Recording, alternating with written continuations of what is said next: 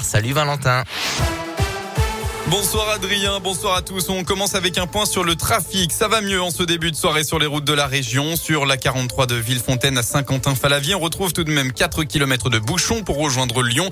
La circulation est bloquée sur la 432 au niveau du péage de la Boisse. Sur la 40 pour rejoindre les stations de ski, comptez encore plusieurs ralentissements de Pont-Saint à Saint-Martin-du-Frêne. Enfin des ralentissements aussi sur la 89 pour rejoindre Clermont au niveau de Balbini.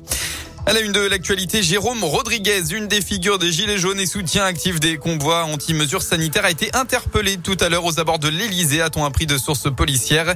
Il a été arrêté en tant qu'organisateur d'une manifestation interdite par le préfet de police de Paris. On rappelle que le convoi de la liberté était à Paris aujourd'hui. Au milieu de l'après-midi, 14 personnes avaient été interpellées par les forces de l'ordre selon la préfecture. Près de 300 personnes ont par ailleurs été verbalisées. Ce matin, dans le Rhône, 130 véhicules se sont à nouveau réunis à Villefranche-sur-Saône pour rejoindre le cortège déjà présent dans la capitale. Parmi les manifestants, plusieurs venaient de l'Ain et de la Haute-Savoie. Dans la Haute-Loire, un incendie s'est déclaré tout à l'heure à Brioude, de rue Pascal. C'est un bâtiment d'habitation à deux niveaux qui a été touché vers 13h30. Hein. Le feu s'est propagé à une habitation mitoyenne. Au total, six victimes, quatre sont indemnes. Deux personnes ont tout de même été hospitalisées en urgence relative à l'hôpital de Brioude. Il s'agit d'une femme de 64 ans et d'un homme de 82 ans. Une quarantaine de sapeurs-pompiers étaient encore sur place en fin d'après-midi. Dans la région, un réseau de trafiquants de faux passes sanitaires a été démantelé, a annoncé la gendarmerie aujourd'hui. Quatre personnes au total ont été interpellées.